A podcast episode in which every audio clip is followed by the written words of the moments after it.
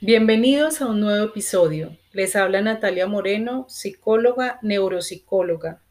En el día de hoy estaremos reflexionando sobre la palabra desafío.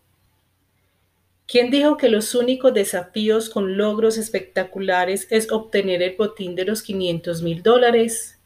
¿Quién dijo que los desafíos que nos hacen erizar la piel es cuando vencemos al otro equipo por un punto de diferencia? ¿Quién dijo que solo los desafíos son los que muestran en los realities de televisión exponiendo la naturaleza humana? ¿Quién dijo que ver un juego final de desafío ocurre solo en los lugares más excéntricos y menos explorados? La verdad es que nuestro desafío es aquí, ahora y permanente. El desafío es educar a los chicos con necesidades educativas específicas a que sean independientes, con amor hacia sí mismos, perseverantes, adaptados y con calidad de vida.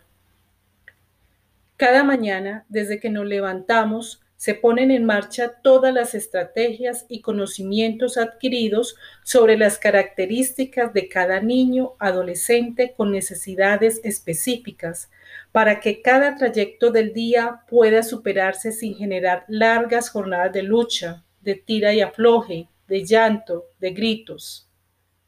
Superar la hora del baño, del desayuno, de prepararse para ir a la escuela, del almuerzo, actividades escolares, actividades de recreación y socialización son un desafío, porque allí tendrán que desplegarse los instintos, el autocontrol, la creatividad, la disciplina, la paciencia, el amor y no la dominancia de la palabra pobrecito.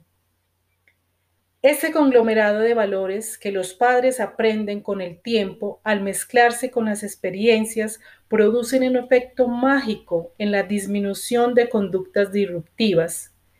Eso sí que es un desafío superado.